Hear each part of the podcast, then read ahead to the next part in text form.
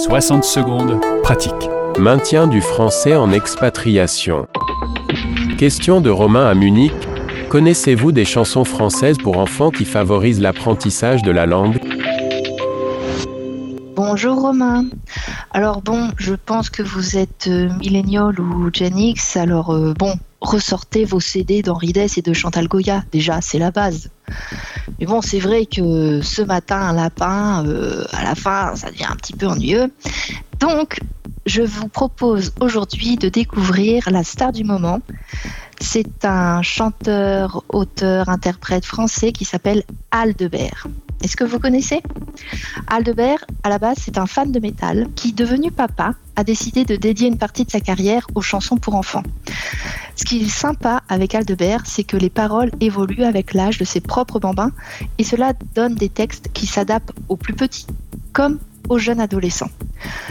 Et surtout, si vous avez l'occasion d'aller à un de ses concerts, waouh, c'est formidable.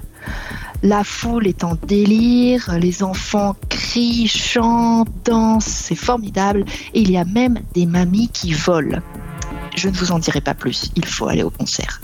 Donc euh, vraiment, Aldebert, c'est le chanteur à connaître pour les petits expats s'ils veulent chanter des chansons en français qui sont dynamiques, jeunes et surtout des chansons qui ne, pas, qui ne prennent pas les enfants pour des gros bébés.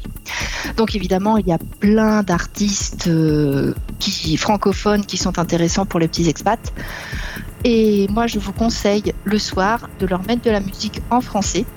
Ça va les aider à s'endormir et surtout, ça va favoriser l'acquisition de vocabulaire à la fin de la journée. Donc voilà, je vous souhaite une bonne découverte et à bientôt. Il y a quand même un mur. Ouf, quand même. Mon petit doigt m'a dit que les dents des petits sont réservées aux souris. Mon petit doigt m'a dit. Mon petit doigt m'a dit. C'était votre chronique Maintien du français en expatriation, présentée par Elodie Vincent de parlamamie.com. françaisdanslemonde.fr